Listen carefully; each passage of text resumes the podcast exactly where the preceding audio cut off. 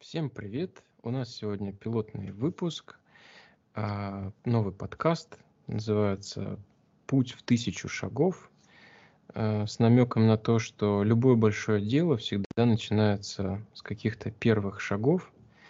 А, мы бы хотели в этом подкасте сформировать какой-то материал, который бы в будущем облегчил вход профессию для новых специалистов. Мы в первую очередь в этом подкасте, наверное, будем делать акцент на стек технологии Python, Web, HTML, потому что именно в этом мы сильны, э, наработали за э, какое-то свое время работы понимание, как вводить ребят в специальность. Ну и хотелось бы, хотели бы и поделиться этим опытом, и, собственно, сделать для себя заготовки, чтобы в будущем новичкам можно было указывать на эти материалы, которые помогли бы осваивать замечательную новую специальность. В первом у нас выпуске, в первых выпусках буду я, Сергей и Алексей. Алексей, скажи привет. Здравствуйте. Да, в таком составе мы записываемся при поддержке компании IT-код. Замечательная компания, в которой и я, и Алексей работаем. А, компания находится в городе Уфе. Мы стараемся строить интересные бизнесы а, вокруг IT, строить IT-инкубатор. Там классная компания, классная команда – опять же, в рамках которой мы и большую часть нашей творческой деятельности ведем, проводим курсы, собираем ребят, делаем проекты. Поэтому, если у вас есть классные идеи, приходите к нам, мы вам поможем, вы нам поможете, и это будет очень весело. А, я бы, опять же, наверное, в первом выпуске хотел бы рассказать, как здорово то, чем мы занимаемся, а, разработчики на питоне – ну, наверное, вообще разработчики, ну, в том числе на питоне, конечно же, а, меня очень возбуждает идея о том, что в современности а, в принципе практически ничего не нужно, кроме компьютера и интернета, чтобы творить в любом месте, в любое время очень классные штуки, которые и интересны сами по себе, и помогают людям, и приносят деньги, и приносят пользу. Это здорово. И мне кажется, все должны стать программистами. Леш, как ты думаешь? Ну, мне кажется, что программистами, конечно, наверное, могут стать все, но вот хорошими, мне почему-то думают, что, наверное, не так много. Потому что это очень большой труд, как ни странно. И ну, не все люди ну, готовы выполнять много работы, чтобы к чему-то ну, чтобы чего-то добиться и чтобы стать хорошим программистом. То есть э, я вот столкнулся, что на самом деле кажется все просто, но когда начинаешь во что-то вникать, там все сложнее и сложнее. Но от этого все интереснее и интереснее. Да, я бы сказал, что той разработкой, которой мы занимаемся, коммерческой такой продакшн разработкой, там какого-то прям необыкновенно большого мозга иметь, наверное, не нужно. Это не какой-то rocket science или науки, которые вот, ну, наверное, требуют какого-то необыкновенного таланта. Здесь, мне кажется, половина успеха это усидчивость, а, а вторая половина успеха, как ни странно, материалов сейчас так много, что я встречался с людьми и на докладах, на метапах, вот на Moscow Python выступали ребята, а, был какой-то доклад, а, рассказывали, что там человек самостоятельно, там чуть ли не full time учил полгода, и в итоге пришел работать на первую работу, ему там тяжело было, и в итоге оказалось, что вот все эти его большие усилия оказались практически ни к чему, потому что не то это надо было, и вообще он для себя это понял не так, как а, на самом деле предполагалось. Поэтому я бы сказал, полдела это терпение. Почему-то, точнее даже так, а, нужно на это потратить много времени. Почему потратиться на это много времени, это вопрос. Ну, мне кажется, в первую очередь, потому что это должно быть почему-то интересно. Почему-то должно зажигать. А второе, это было бы очень замечательно, если бы рядом были гуру или какие-то вот люди, которые бы подсветили из множества вариантов те, э, те пути, по которым можно пройти. Путей множество. Ну вот э, там я прошел какой-то путь, Алексей прошел какой-то путь, и каждый из нас что-то выбирает и по, по, по своему опыту может сказать, что это успешно, это неуспешно, удачно, а где-то были ошибки, конечно же. Ну вот надеюсь, что наши такие посиделки могут принести какую-то пользу. Давайте э, мы немножко поподробнее расскажем про себя, чтобы вы понимали, когда в будущем мы о чем-то будем говорить, собственно, а почему мы так говорим и можно ли нам доверять. Я, я бы вообще никому бы не доверял, но тем не менее в каждом суждении, наверное, есть какая-то доля истины. Я разработкой занимаюсь а, с 2008 года на стеке а, веб-технологий, там языки когда-то были Perl, C-Sharp, Java. Ну вот э, последние там 10 с небольшим лет это в основном Python, Django фреймворк, э, JavaScript, конечно, HTML, CSS. Во фронте я не так силен, но там что-то где-то активно мы используем, работаем. Леш, расскажи о себе. Ну, я не могу похвастаться таким большим опытом разработки, как ты, но в моем случае я, наверное, был больше как любитель э, со школы. Паскаль, потом, ну как, э, почему Паскаль это издержки наши, нашего обучения, когда в школе начинали изучать Паскаль. Оттуда же пошел Delphi, потому что тоже было интересно. А непосредственно глубоко стал заниматься с конца 2019 года, когда познакомился с языком Python. Вот он, он меня очень увлек, мне стало интересно. И, скажем так, пошло-поехало. Вступил на эту скользкий и сложный путь разработчика. И после того, как я начал изучать Python, я стал изучать дополнительные инструменты, такие как Django, и все, все, что с ним связано. В основном я получил большую часть информации с, с курсов. Так, какую-то часть я получил самостоятельно, изучая дополнительные учебники. Писал какие-то свои э, личные работы. Больше у этих работ как таковой практической пользы нету, они были нужны мне больше для того, чтобы понять, как работает та или другая технология.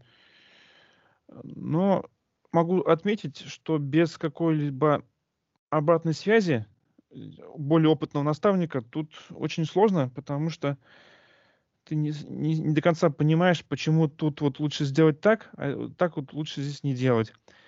И, наверное, могу сказать, что, наверное, да, вот когда постараться найти какого-то такого замечательного человека, чтобы он мог тебе поругать за какой-то твой код и дать обратную связь. Леша, а ты говоришь курсы, а ты упоминал, рассказывал, вроде бы какие-то, если я А, не путаю, от Яндекса классные да, были, я, да? я я с конца, а, с начала 2020 года начал учиться на курсах Яндекс Практикум, бэкэнд разработка. Там очень интересно были поставлены курсы в том плане, что они эмулировали работу разработчика.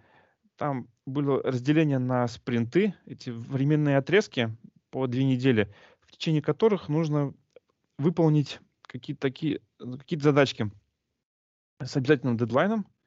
Раз в месяц у нас был дедлайн, Обязательно каждые две недели был код-ревью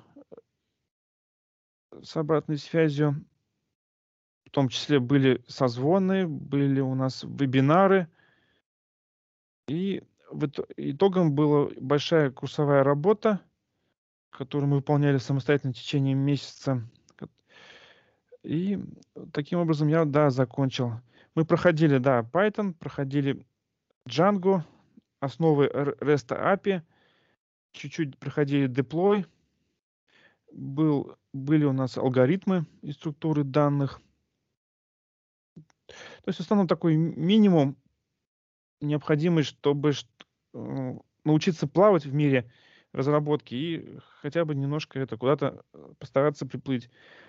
Но отмечу, что, наверное, за... что курсы вроде казались простыми, но закончила у нас, наверное, только половина тех, кто начал обучаться на этих курсах. То есть, то есть 50% людей закончило. А, а можешь пояснить, насколько, вот по твоим ощущениям, это были полезные курсы, э, когда ты пришел работать, это насколько тебе помогло вот этот опыт, который ты приобрел? Ну, я хотя бы знал, что требуется от разработчика, знал основные приемы и решения задач. И как бы и один из таких полезных навыков это работа удаленно. То есть как построить работу удаленно, не имея как бы под рукой рядом, вот, например, в соседней комнате какого-то специалиста. Ну, в целом могу оценить, что очень хорошую информацию нам давали на вебинарах наши как это, кураторы, которые рассказывали про свой опыт, про свои ошибки. Вот это, наверное, было даже больше полезнее, чем теория. То есть вот, да, вот в основном большинство было очень интересно послушать, как вот люди работали, как они это применяют, то, то или иное решение, например, как вот Django применяют, какие батарейки используют там, потому что у всех разные видения на Django. Но в целом можно сделать такое общее какое-то представление об этом инструменте, понять, что он, оказывается, очень удобный и вполне вполне очень такой глубокий инструмент, как бы для большинства задач его вполне хватает. То есть я правильно понимаю, что после этих курсов сказать, что ты стал Django веб-разработчиком каким-то ценным, э, наверное, это было бы неправильно, но при этом произошло некое форматирование того, а как в принципе строится работа в командах, как оно а, вот идет взаимодействие. Да, да, да. То есть вот тут получается как бы тебе прекрасно дают понять, что от тебя будут требовать возможный будущий работодатель. То есть это что... интересно, потому что а, часто бывает обратная ситуация, когда у тебя есть выпускники, например, или просто самоучки, которые почитали конкрет, ну, книги по конкретным темам. Например, там Python хорошо покурили, да, или там Django поизучали, поделали какие-то свои тестовые проекты изолированные. И приходя работать в реальную компанию, оказывается, что несмотря на то, что вроде бы как конкретные технологии как будто бы изучены неплохо, ну, там понятно, что всегда дело за практикой в том числе, но оказывается, что еще и очень многого надо узнать о том, как э, строится работа в командах, э, там ведение задач, мерч-квесты и так далее. И это тоже прям такие знания, которые вот до недавнего времени меня что поражало в вузах, даже там, где готовили как бы профессиональных программистов, об этом почему-то не рассказывалось. И вот в первые полгода при, вот, э, выпускников приходилось прям так вот активно ошкуривать и э, форматировать им, простите, мозг, чтобы они были ценными членами команды. И это интересно. То есть ну, вот еще... такие курсы вполне себе приз... могут компенсировать, да, недостаток такого. Ну еще есть такой вот, я раньше думал, что программист это такой человек, он так сидит в углу темном, там его не видно, он там что-то пишет постоянно код, 24 часа в сутки он там строчит на клавиатуре, это вот и в фильмах это показывают, и в литературе. И, а в реальности это оказывается, что это совместный труд, и тебе надо принимать внимание всех участников этого. То есть это совместная работа, и что это, наверное, общий труд, да, и надо учитывать все это. Вот. Об, об этом как бы никто больно не рассказывает. И да, и не получается писать код 24 часа в сутки, потому что тоже вот оказывается одно из моих открытий было, что код-то можно писать там несколько строчек, но чтобы вот эти несколько строчек написать, нужно перелопатить большой объем информации. Какие-то страницы документации, какие-то подсказки. на том же Мне, вот Stack Overflow. мне в Чтобы этом посмотреть. отношении нравится картинка, мем такой, да, э, про программиста, мол, как представляют себе программиста, он там что-то кодит, э, как а, на клавиатуре стучит, и как в Вот, вот, да. реальности, Мгм. да, вот этот вот стоящий в одиночестве человек смотрит там в пустоту там в одном ракурсе, лежит на диване, где-то там сидит, качается, то есть большая часть на самом деле работы, она а, сводится к обдумыванию. И да, можно написать три строчки кода, и это будет на самом деле результатом многочасовой умственной работы. Ну да. Тут еще, кстати, интересно, что программирование очень так хорошо на- наложилось на мой предыдущий опыт. Я работал проектировщиком, рисовал чертежи, выпускал проектную документацию. Тут тоже какие сходные точки, что, во-первых, да, у каждого свой проектировщика был свой раздел. Там кто-то занимается, например, трубопроводами, кто-то занимается, например, фасадами строители, кто-то там фундамент строит. Это все вместе увязывается. Есть главный человек, главный инженер проекта, который это все увязывает. Он все это организовывает проверку, согласовывает это с заказчиком, и что-то возвращает на доработку, и уже совместный проект выпускает в работу, там, на стройку или куда-то там отправляет. То есть очень похоже, да, в этом плане вот и там, и там нужна усидчивость какая-то, вот, чтобы можно было спокойно сидеть и работать. И, кстати, в программировании аналогия с, со строительством, она нередко встречается, хотя любые аналогии на самом деле имеют недостатки, и с ними надо быть аккуратными. Но м- многие даже а, названия э, вполне себе идут из строительства, там, начиная с того, что есть какой-то архитектор, нередко бывает архитектор Мгм. на больших проектах, есть паттерны, Насколько я понимаю, а, они вот пришли из именно паттерна проектирования в строительстве, то есть некие удачные приемы, хорошо себя зарекомендовавшие. Так вот они вполне себе приходят а, и в программирование. Хотя вот одна из книг, которая мне попадалась, а, уда- мне кажется, наиболее удачно описывала аналогию, что а, архитектор, а, ну или там руководитель, или просто какой-то зрелый программист на большом проекте, он больше похож не столько на строителя, сколько, сколько на некого градоуправителя, у которого в подчинении есть много подсистем, которые как-то функционируют, и для достижения какой-то задачи нужно их наращивать, где-то как-то развивать, а, модернизировать. Вот эта аналогия больше похожа на а, то, что происходит в программировании. Ну да, в строительстве тоже архитектор это такой творческий человек, он там рисует, чтобы было красиво, чтобы было удобно, там без таких вот уточнений, что там непонятно там пока не как, как это будет вообще пользоваться.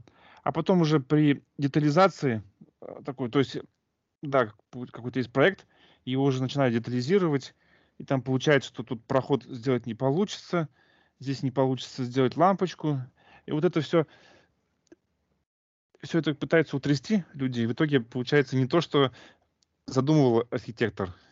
Это бывает Э, такое тоже.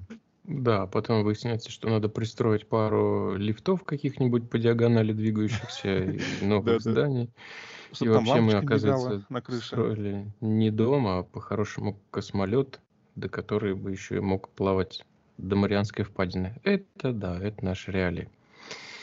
Итак, друзья, давайте мы будем, наверное, на этом наш э, пилотный выпуск заканчивать. Э, мы хотим в рамках нашего подкаста э, формулировать и подавать материал для э, ребят, которые входят в специальность. И в рамках этого подкаста мы планируем э, поступательно освещать те темы, которые по нашему опыту важнее и нужнее всего именно при входе. Так вот мы в следующем подкасте планируем поговорить про Bootstrap. Казалось бы, где у нас э, разработка на питоне, на Django и CSS фреймворк, CSS фреймворк, но тем не менее, по нашему опыту, это вот такая штука, которую хорошо бы взять себе на вооружение прям сразу. Дальше мы поговорим а, о документации Джанги, я надеюсь, достаточно параноидально. Пройдем по всем основным разделам. Потом хотелось бы затронуть вопросы а, методологические. Например, нам очень нравится книга «Чистый код», и там мы бы хотели прям по главам, по некоторым важным разделам подробно пообщаться, подискутировать. Углубимся в сам Python, а, посмотрим на какие-то особенности реализации диктов и так далее. В общем, тем у нас много. Все их хочется осветить, чтобы предоставить материал для ребят, которые бы могли быстро прокачаться в, из начинающих джунов в уверенных медлов. И мы такое делали, много раз видели, поэтому есть определенный опыт. Надеюсь, нам удастся это оформить в новом для нас аудиоформате, в формате подкаста. Постараемся соблюсти некий баланс между информативностью, полезностью и при этом лаконичностью. Постараемся не переутомляться. Ждем не переутомлять вас и, и, и чтобы все-таки это было полезно. Ждем от вас обратной связи. Было бы здорово услышать а, после там, первых нескольких выпусков, насколько вам это было полезно. Может быть, что-то порекомендуете поправить в формате. Так что, ну что же, начнем наш большой путь с первых шагов. Спасибо всем. Пока-пока. Да, всем пока-пока. Спасибо.